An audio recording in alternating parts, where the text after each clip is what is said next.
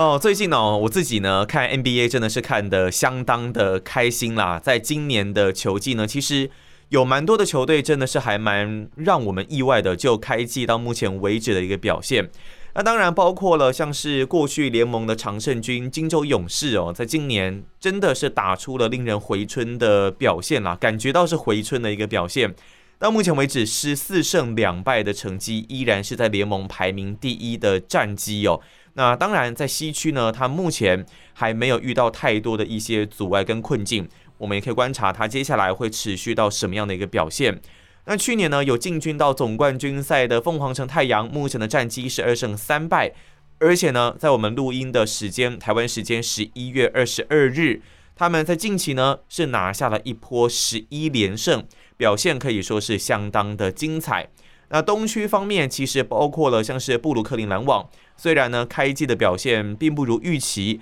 但是近期呢，在最近的十场比赛拿下了八胜，表现依然可以说是相当的突出哦。虽然目前看起来他们的三巨头之一的 Kyrie Irving，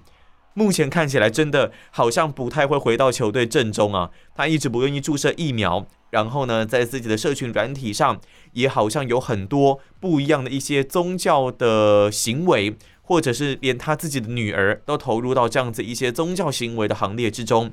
我个人啦，真的还蛮担心 Carrie Irving 接下来到底还有没有办法来回归到球队阵中。另外呢，还有像华盛顿巫师哦，在失去了 John Wall 之后，虽然呢只有 Bradley Beal，但是呢，他们目前依然是打出了十一胜五败的一个成绩。更不用说一样是一胜五败的芝加哥公牛哦，休赛期期间有了 Lonzo Ball，还有 DeMar DeRozan 的加入，在今年的开季确实是打出了不一样的新气象。另外呢，球风相当剽悍、很有硬汉风格的迈阿密热火，十一胜六败也是到目前为止非常好的一个成绩。我也很期待啦，在有了 Kyle Lowry 加入的热火会打出什么样的一个表现。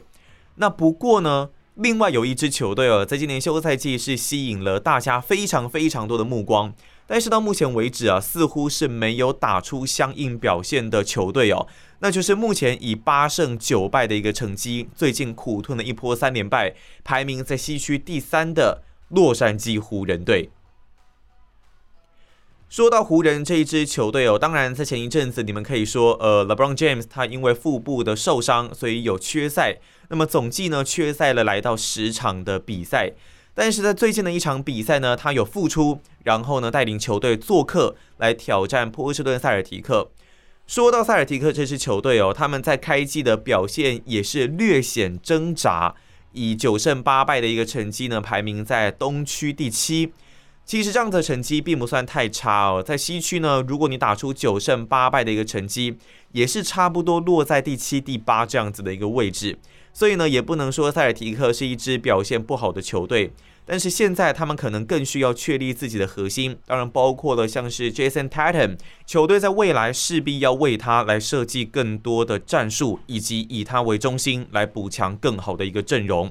那这场呢，面对湖人队的比赛。说实在的，湖人队在有了 LeBron 复出之后，还打出这样的内容是比较令人失望的。最终的比数呢，是一百零八比一百三十，来惨败给了塞尔提克。那这场比赛的 LeBron 呢，表现真的可以说是强势回归了，整场比赛缴出了二十三分，另外呢有六个篮板，还有两次的超节。其实呢，在半场打完的湖人队还是占有一些的优势的，六十一比六十，还有着一分的领先。但是呢，到下半场之后，整个湖人队进攻可以说是大宕机啊！第三节，塞尔提克就靠着 Marcus Smart 还有 Al Horford 联手打出了一波十五比四的小高潮啊！到第四节的时候，更是呢把比分扩大，领先扩大到了二十五分之多，那也宣告了湖人队这场比赛注定呢是要以惨败来收场。呃，我不知道球迷朋友有没有注意到那个时候在场边的一张照片哦。LeBron James 在板凳区呢，两眼无神的看着远方。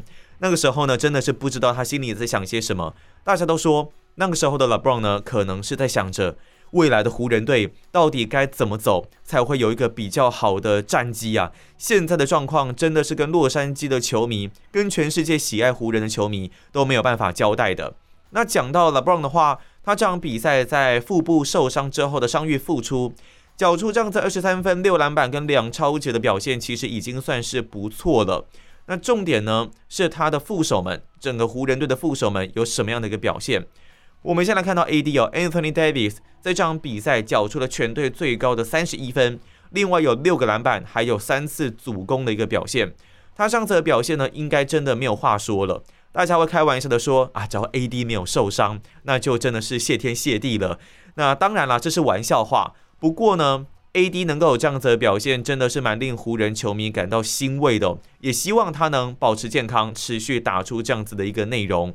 至于除了 A.D. 之外呢，其他球员的表现更是一大重点哦。因为其实，在两年前湖人队夺冠的时候，那个时候呢，LeBron 跟 A.D. 算是最主要的打法，以他们里应外合的一个作战方式哦，来帮助湖人队攻城略地。那其他的球员呢，能够缴出什么样子的火力支援，就是一大关键。Melo Carmelo Anthony 在这一季呢，从波特兰拓荒者来到了湖人队之后，在板凳区出发是扮演着相当重要的一个角色。这场比赛也是拿下了十三分。那讲到 Melo 这一位的球员呢，基本上在近几年呢，他的打法确实是已经有所转变了。其实他最近的打法，我觉得。就很像是过去他在奥运会的美国代表队的时候，跟 LeBron 跟其他众家球星，像是 Chris Paul、Kobe Bryant 等人的一个配合，转换为一个射手的身份。Melo 呢本身就有着相当不错的一个投篮手感，但过去呢他在其他的球队，像是丹佛金块啦、纽约尼克等球队，他是需要担任一哥的角色，所以呢要有更多的一些持球打法。但是他在美国队，还有他现在在湖人队。是不太需要他去做这样子的一个工作的。其实去年、前年他在波特兰拓荒者的时候就已经有展现出这样子的一个调整。去年球季呢，他在拓荒者队的时候是有出赛了六十九场的比赛，其中呢只有三场是先发哦，跟他前年呢在拓荒者五十八场的初赛全部都是先发是截然不同的一个数据。从替补出发的 Melo 呢，平均的上场时间是下跌到二十四点五分钟。但是呢，场均还是不错，有缴出十三点四分。重点是他的三分球命中率来到了四成零九的一个水准。那这一季再来到湖人队之后，目前呢十七场的一个初赛，一样是只有三场的一个先发。不过场均得分反而是上升的，来到十五点一分。那也伴随着他的上场时间，当然也是增加的，跟去年球季相比，从二十四点五分钟来到二十八点八分钟。在这样子一个情况下，他的一个投篮命中率并没有什么打折啊，或是其他的一些折扣，三分球命中率甚至是来到了四成四九哦，这应该可以说是他生涯新高的一个三分球命中率的一个水准。在这样子的表现，确实是有帮助到湖人队的。有很多人说，湖人队现在所要的补强，绝对不是像 Russell Westbrook 这样子是需要持球然后来进攻篮筐的球员，他们需要的是像 Melo。这样子具有三分射手能力，然后能够在远程提供火力支援的射手，才比较能够帮助到湖人队。所以呢，在今年休赛季，包括了像是 Body Hill，原本被认为是最有希望来加入湖人队，让他们给予火力支援的球员。不过目前看起来，Russell Westbrook 距离湖人队希望他所展现出的打法，还有球迷的期待，这个距离真的是还蛮有一段落差的。Westbrook 今年呢，代表湖人队出赛了十七场的一个比赛，只有缴出十八点九分、八点二个篮板跟八点六次的助攻。虽然表现也不错，但跟过去他那种大三元的表现，确实是还有一小段的差距。而且呢，重点是他没有办法在整个湖人队阵中带来更多好的一个化学效应。以投篮命中率而言，四成二六的平均投篮命中率，还有两成九七的三分球命中率。都不是一个非常理想的一个数字，这也是他跟湖人队在未来可能必须要去解决的一个问题。有很多人说，也许在今年交易大限前，湖人队还会有更多的动作，也说不定。讲着讲着呢，现在的洛杉矶湖人队哦，在我录音的时间十一月二十二日周一啊早上的九点二十二分呢，跟底特律活塞是展开了一场大战哦。那这场比赛当然，其实胜负并不是大家最关心的重点，而是 LeBron James 在这场比赛进行了，应该说经历了他人生第二次职业生涯第二次的驱逐出场哦，也引发双方啊在场上一些比较激烈的冲突。那这场比赛。当然，湖人迷应该会觉得，无论别人再怎么背，运气真的没有像我们这一边这么背哦。现在的湖人队真的是已经处在蛮低迷的一个状态。那么也值得观察的就是在前一段节目讲到的，接下来交易大限截止之前，湖人队会不会有更多的一些动作？那其实呢，在今年休赛季的时候，湖人队除了 Russell Westbrook 之外，也是有考虑其他的球星。哦，如果说呢，我们真的要来组三巨头，可能还有哪一些的球员可以来考虑看看？那波特兰拓荒者的一哥 Damian Lillard 其实就是球队那个时候也有考量的一个对象。那以 Lillard 个人的一个身手来说呢，他的 Lillard Time 已经可以说是远近驰名了，关键时刻也具有很大的一个心脏。那他的整个投篮的能力呢，投射的能力，相信会比 Westbrook 好上不少。虽然呢，今年赛季目前的状况比较低迷哦，在今年的 l i l l a r 呢，十六场的一个初赛，平均可以缴出二十一点六分，另外有八点一次的助攻。不过投篮命中率三成九，还有三分球命中率两成九一，似乎还是处在一个比较需要调整的一个状态。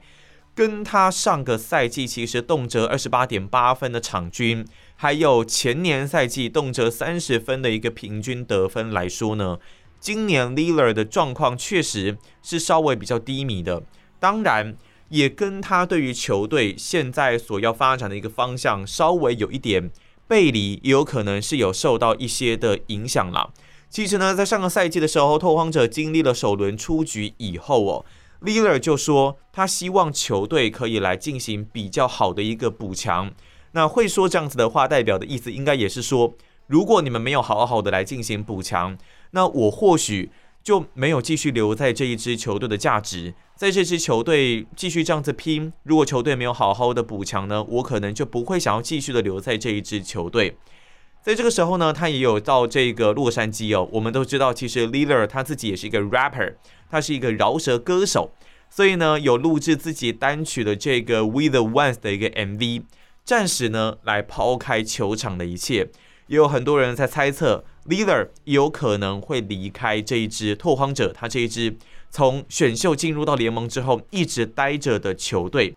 那就在这个时候呢，其实现在这个消息才慢慢的显露出来了，但是大家也会觉得，哎，还蛮意外的，就是在暑假期间，Lillard 其实是有受到 LeBron 的一个邀请，到他的家中去吃饭。那那个时候的这一场饭局呢，还有包括了 Anthony Davis 也是在桌边哦。很明显嘛，这样子的一个组合，其实就是 LeBron 跟 AD 他们想要联合自己的力量来招募 Lillard 加入到了球队阵中。哦，那个时候呢，他们可能有吃了意大利面啦，还有沙拉跟红酒。然后呢，LeBron 也跟 Lillard 描绘了，如果他加入到洛杉矶，那他们这三兄弟，他们这三巨头呢，会缴出什么样的一些表现？有一点像是我们一些同行的同业啦，我们在交换彼此的一些讯息。如果我们要合作，可能可以用什么样子的一个方式？那如果我们不合作，当然就还是竞争对手。但是如果我们合作，可能在未来可以开创出更美好的一个未来。我描绘这样子的一个景象给 Lillard。那 Lillard 后来自己也说，LeBron 有问他对于目前的处境有什么样子的一些想法。那他自己呢，也有和 LeBron 说，他希望能够身处在一个能够得到、能够赢得一切的环境，就是他希望能够赢球啦。那 l i l l a r 也说，那个时候呢，自己和 LeBron 跟 AD 所说的，凭自己的能力，只要加入到湖人队，他们或许就能够来取得成功，湖人队或许就能够再拿到一座的冠军。那 LeBron 跟 AD 也这么认同，他们也认为说，如果 l i l l a r 能够加入到球队阵中，他们呢应该会能打出更棒的一个化学反应，球队的运作是可以更加顺畅的。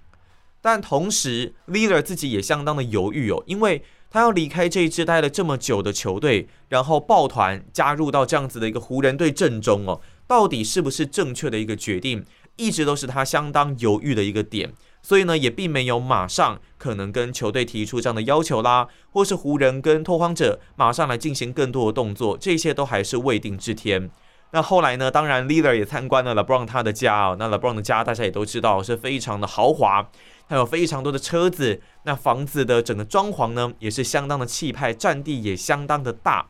不过呢，这场饭局哦，后来当然在尚未达成协议，应该也不太能够达成任何的协议啦。应该是说 Lillard 没有做任何口头答应的情况之下，来结束了这一场的饭局。当然，有球迷在之后呢会觉得说，哎，这有没有涉嫌一点违规招募啊？因为 LeBron 这样子直接亲自出马，然后把合约还有的对方当家球星给邀请到自己的家里，然后吃饭呐，聊一些未来的想象，这是不是有一些违规招募的嫌疑呢？因为其实，在近几年来，联盟当然对于违规招募的这件事是控管的非常严格的，所以呢，球员、教练和管理人员在接触有约在身的球员的时候，都必须要相当的小心。虽然呢，LeBron 在这一次邀约的过程当中啊，没有直接的来招募 Lillard，但是明眼人都看得出来，这一次的饭局代表着什么样子的一个意义。所以呢，就有人说联盟你这样子不公平啊，怎么没有对他们展开一些调查，或者是寄出罚款等等？但是当然，如果讲到说违规招募的这件事，其实在今年的联盟也有发生这个调查的事件了。那主要呢，就是联盟要来调查芝加哥公牛拿来了 Lonzo Ball，还有迈阿密热火招纳了 Kyle Lowry 他们的交易案，到底有没有提前接触违规招募的一个情况哦？公牛呢，在休赛季的时候是跟纽奥良鹈鹕队友达成了一笔先签后换的交易，拿来了 Lonzo Ball。当然，Lonzo Ball 呢，在从洛杉矶湖人队发迹之后，后来从到鹈鹕队，然后再到现在到公牛，他的整个控球技术是已经越来越好。那他的投射能力呢，也获得了蛮好的一个开发。所以在加入到公牛队之后，目前也可以看得出来，公牛整个攻势是相当的活络，加上他们还有这个 Zach Levine。还有 Demar Derozan，那整个公牛目前确实打出了出乎意料的一个战绩。另外呢，就是在热火队这一边，他们 Kyle Lowry 这一个交易案其实也相当的成功，他们也是跟暴龙来达成了先签后换的协议。那老李加入之后呢，他除了能够提供球队在组织进攻上面很大的帮助，他壮硕的身材在球队的防守上也能够给对方施加更多的压力。当然，他跟士官长 Jimmy Butler。能不能有更好的一个配合，也是大家期待的一个重点。当然，因为目前这两笔交易案的调查都还在进行当中，所以呢，如果有最新的一个调查结果，我们都会在节目当中来跟球迷朋友做一些的报告。哦，所以由此事件也可以看得出来了，联盟在近几年其实对于违规招募是相当的敏感。那过去呢，其实有发生过很多一些违规招募的一些事件，包括了像是在二零一七年那一个时候。湖人队想要拿下 Paul George 已经是众所皆知的秘密。不过那个时候呢，湖人的篮球营运总裁呀，Magic Johnson 在一档电视节目中就曾经说过：“我不会直接说希望 Paul George 来湖人打球，但是我会暗示我想说什么，你们都懂的。”那也就代表说他就是想要 Paul George 来加入湖人队嘛？这样子的公开喊话是绝对被联盟禁止的。所以呢，大家会觉得，哎，你怎么能够这样子来勾引 Paul George 呢？也马上就被罚了五十万美金哦。那湖人队也知道自己犯错了，所以后来呢也发出了声明，说嗯自己确实做错了，也欣然接受这样子的罚款。那么另外呢，还有像是洛杉矶快艇队，那个时候一九年的时候，他们招来了 Kawhi Leonard，也被认为是有违规招募的一个情况。那那个时候呢，虽然联盟并没有寄出一个很直接的罚款，但是呢，那个时候球队的总教练其实有说。卡哇伊是他们见过哦，表现呢最像是 Michael Jordan 的球员。那后来呢，卡哇伊· n e r 也真的加入到洛杉矶快艇队阵中，大家也就觉得，哎，这好像也是有违规招募的一些嫌疑呀。不过这一些违规招募的事件，目前看起来，像 Magic Johnson 被罚了五十万美金，好像就觉得还好。以 NBA 史上，我们要来介绍一起最严重的违规招募的事件。事后呢，他们的处罚金额是高达三百五十万美金，而且被扣了连续五年的首轮选秀权。后来虽然还了两年，但是也对这一支球队造成相当大的影响，那就是明尼苏达灰狼队与 Joey Smith 他们的密约事件。那么这个密约事件呢，一开始呢，我们要先来介绍 Joey Smith 的这位球员。这位球员呢，大家对他的印象可能就会觉得。嗯，就是一九九五年的那一个水货状元嘛，就表现并不是这么理想的一个状元球员。但是其实以他过去在大学的一个资历，在当年金州勇士以状元签把他给选进球队阵中，并不是那么令人意外的一件事情哦。Joey Smith 呢，他是从这个维吉尼亚州诺福克的毛利高中来毕业。当时的球探呢，其实并不是那么看好的这位球员，因为那个时候的 Smith 呢，身高六尺十寸，算是偏瘦，那身材并没有特别的高大，而且呢，个性相当的内向。当然呢，他其实是相当的努力，但是呢，对于天赋相当看重的这些球探们来说，Joe Smith。并不是那么一个会映入他们眼帘的一位球员，但是因为他的努力啦，所以呢，让那个时候马里兰大学的总教练 Gary Williams 有注意到 Joey Smith 的这位球员。后来呢，他也顺利的加入到马里兰的校队当中。在那个时候，Smith 六尺十寸的身高，并不太适合主打中锋，但是呢，他偏偏就是在马里兰来打中锋哦。在那个年代，如果你真的要能够打中锋的一个角色，也不要忘记哦，那个时候的篮坛并不像现在的 NBA 这样，可能常人们可以在外线投射啊，然后呢会用更多速度战或是小球的一些打法，所以呢，他们那个时候把中锋视为舰队基石，要求可能会是像 Shaquille O'Neal 或者是像姚明哦这种至少，或者是 Tim Duncan 这种至少七尺以上的一个常人。才有办法来打中锋这样子的一个角色，作为球队的一个舰队基石。那那个时候呢，Joey Smith 六尺十寸的一个身高，确实打中锋。他的优势呢，自然不是他的身材，也不是他的体能，主要是他的一个投篮的手腕，他柔顺的一个手感，有不错的一个命中率。另外呢，他的头脑相当不错，所以呢，他算是一个很会用头脑打球的一位球员，有智慧型的一个球风啦。也让他逐渐的来成为大学篮坛最优秀的一个球员之一。大学的新秀赛季呢，Smith 就缴出相当不错的一个水准哦，十九点四分，十点七个篮板，三次的火锅，还有五成二的投篮命中率，让他呢获选为全美年度的最佳新秀，还有也是进入到了 ACC 联盟的第三队。到大二球季的时候，Joey Smith 表现是更上层楼，平均二十点八分，十点六个篮板。二点八次的火锅，还有五成八的一个投篮命中率，让他啊在媒体当中是有着相当好的一个名声，成为了媒体票选年度最佳大学球员。在那个时候呢，他临近应该不能说临近，他同梯的同届或者是说同一个年份一起奋斗大学球员有谁呢？有超级巨星 Tim Duncan，另外呢还有 Jerry Stackhouse，以及呢 Rushy Wallace，都是我们相当耳熟能详的一些球星。但在那个时候的 Joey Smith 能够力压这些球员，成为全美最佳的大学球员，真的是相当难能可贵的一件事情。后来呢，虽然马里兰总教练呢 Williams 是希望 Smith 能够继续的在校队留一年，晚一年再加入到 NBA，但是呢，因为 Smith 考量他自己家中的环境呢，跟很多的黑人球员一样，他的妈妈呢是需要一次抚养九个孩子。所以呢，他如果能够加入到 NBA 这样子的签约金，还有跟球队的合约金额，是能够帮助他改善自己的家里环境的。也因为这样，他尽早投入到了 NBA 当中。在一九九五年，非常好的一个声浪进军到了 NBA，评价超高，自然呢被拥有状元签的金州勇士给选进到了球队阵中。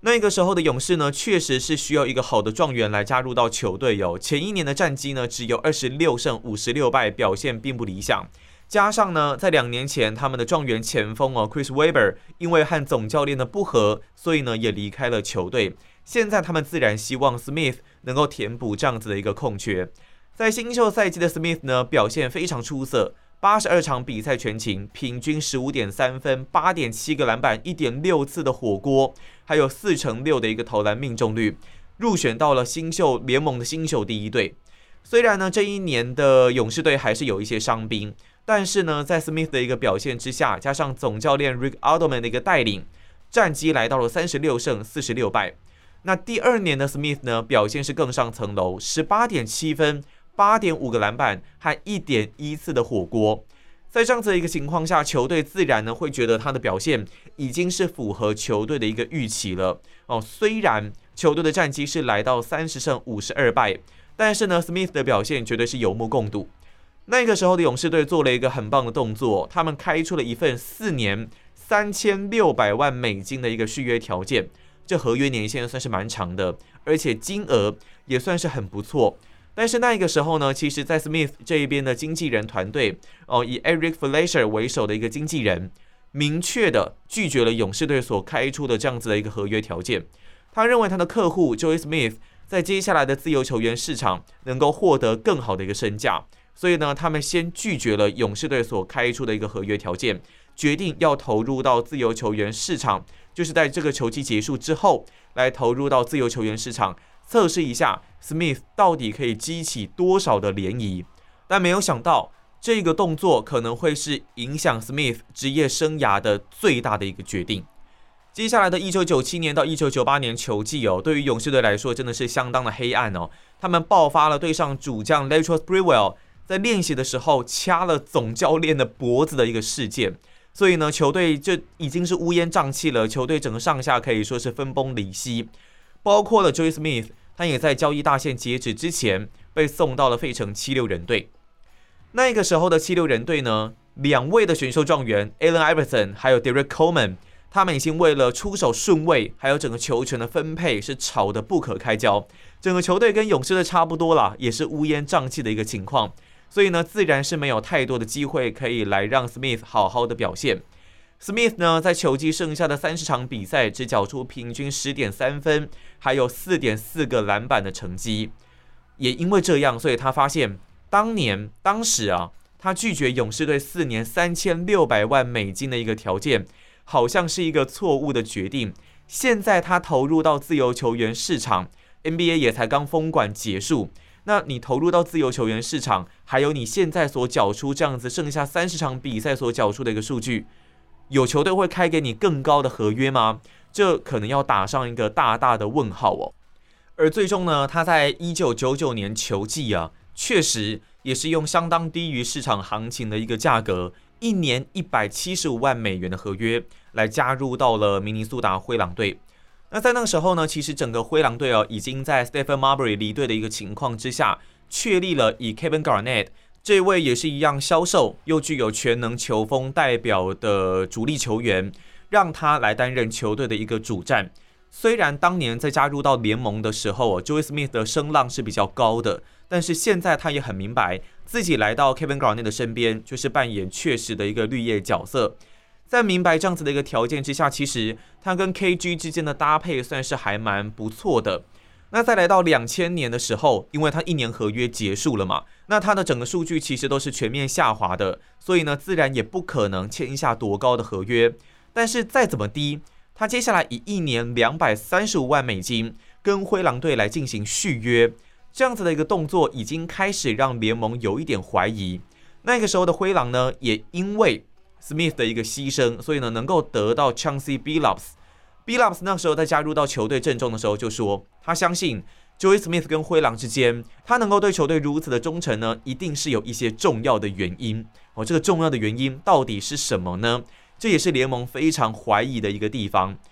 在两千年九月的时候，哦，纽约时报就已经先透露了，联盟当局正在调查 Joey Smith 跟灰狼之间可能存在密约的一个消息，神秘合约的一个消息哦。那在十天之后，联盟的调查也证实了两方之间确实有违反联盟规定的签约动作。那个时候，他们的密约是什么呢？早在一九九九年就已经开始发生哦。Smith 的前任经纪人呢，这个 Fletcher，在封管球季开始之前呢，就和灰狼的老板 Glenn Taylor，还有总管 Kevin McHale 签下这一份的密约。内容呢，是一九九九年、两千年跟两千零一年。Smith 会分别跟灰狼签下一张一年的合约，那价格呢，当然都是非常的低啦，就是这种大概一百万啊、两百多万这样子的一个合约价码。那这三年过后，也就是说到了两千零一年夏天，灰狼会用大鸟条款和已经在球队效力三个球季的 Smith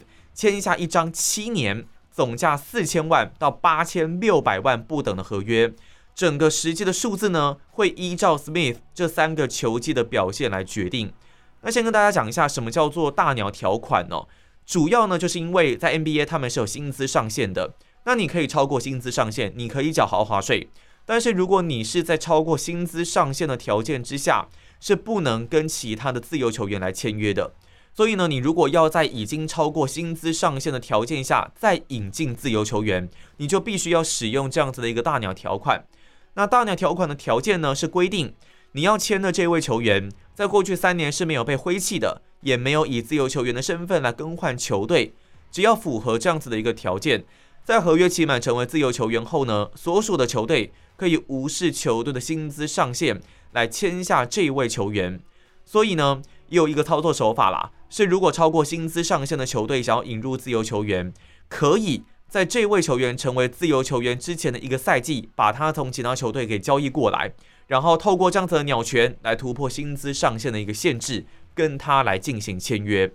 哦，所以呢，那个时候灰狼就是在打这样子的一个如意算盘，但这很明显就是一个密约嘛，并不是一个很公开的一个合约条件，尤其呢，你又是先用。低于市场行情的价格签一下这位球员，让你能够在市场上再补强其他的球员，例如 Chancy Billups。联盟发现这件事哦，那时候的 NBA 执行长 David Stern 绝对是暴跳如雷啊，火冒三丈，觉得不能够有这样子的一个密约条件来发生啊，而且你这样子的密约跟以前的密约可能是口头还不太一样，你还是白纸黑字写的清清楚楚，说我在某个时间点会做这样子的一个事情。是联盟绝对不能够忍受的，所以呢，这次事件呢，让灰狼被罚款了三百五十万的美金，而且被剥夺了接下来五年的首轮选秀权。那当然包括了老板 Taylor、总裁 Kevin McHale，还有经纪人 Fletcher 都受到了相当严重的一个惩处啊。老板跟总裁也是被革职一年，这个惩罚真的可以说是 NBA 史上最严重了。当然，对于这样子的一个动作呢，对灰狼造成是相当大的一个伤害。剥夺了五年的首轮选秀权，虽然后来被还了两年，但是对于他们在新秀的养成还有补强上面，绝对是相当严重的一个惩罚。也有球迷说，接下来其实是 Kevin Garnett 在两千年初，两千年到两千零五、零六、零七那个时候，是他相当辉煌的一个阶段，却没有强力的新秀、适合的新秀来辅佐跟辅助他。对于灰狼队来说，真的是相当黑暗的一个过去，没有办法来冲击联盟更好的一个头衔。当然，像两千零三年到两千零四年球季，他们有 Latrell Sprewell 哦，前面锁喉手 Latrell Sprewell，还有 Sam Cassell 的加入，确实是有冲进到了西区冠军赛，但是还是不敌那个时候的洛杉矶湖人队。所以，如果他们有更好的新秀来辅佐来补强，有没有可能在那一年就一举登顶呢？那个时候他们是有联盟的最佳战绩耶。这当然是时光没有办法倒流啦，但是总是会令人有无限的遐想。当然，以 Joey Smith 个人来说呢，他当然是想要拿到更好的条件的合约啦，所以会有这样子的一个决定，还有会有这样子的事件，我觉得也并不能完全怪他。那么，尤其他又是当年以选秀状元的身份，我相信他的身上应该是背负着更多的压力。后来，他也确实展现了很棒的忠诚度啦，又回归到灰狼队。那之后呢，也辗转待了很多其他的球队哦，包括了像是密尔瓦基公路啊、丹佛金块、费城七六人、芝加哥公牛、克利夫兰骑士、奥克拉荷马雷霆等球队，还有湖人队，也都是他待过的球队，并在两千年、二零一零年到二零一一年球季结束后，也就没有其他球队再要他了，也正式结束了自己的一个 NBA 生涯。那当年他以选秀状元的身份来加入到球队阵中。后来表现并不如预期，我觉得也不是只有他啦，像有很多的选秀状元也是背负着相当大的压力。毕竟呢，你是在这么多人之前来加入到了 NBA，